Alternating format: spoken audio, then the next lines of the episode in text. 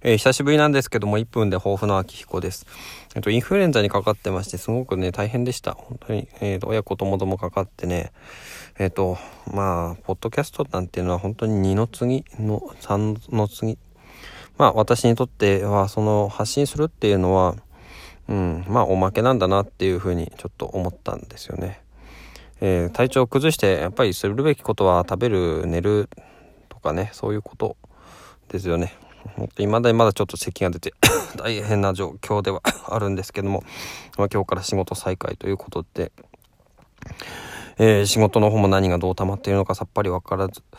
えーと、多分、休んでる間に期限が切れてるものとかもあるんじゃないのかなって思ったりもして、まあ、その辺の確認とか、えー、溜まっている、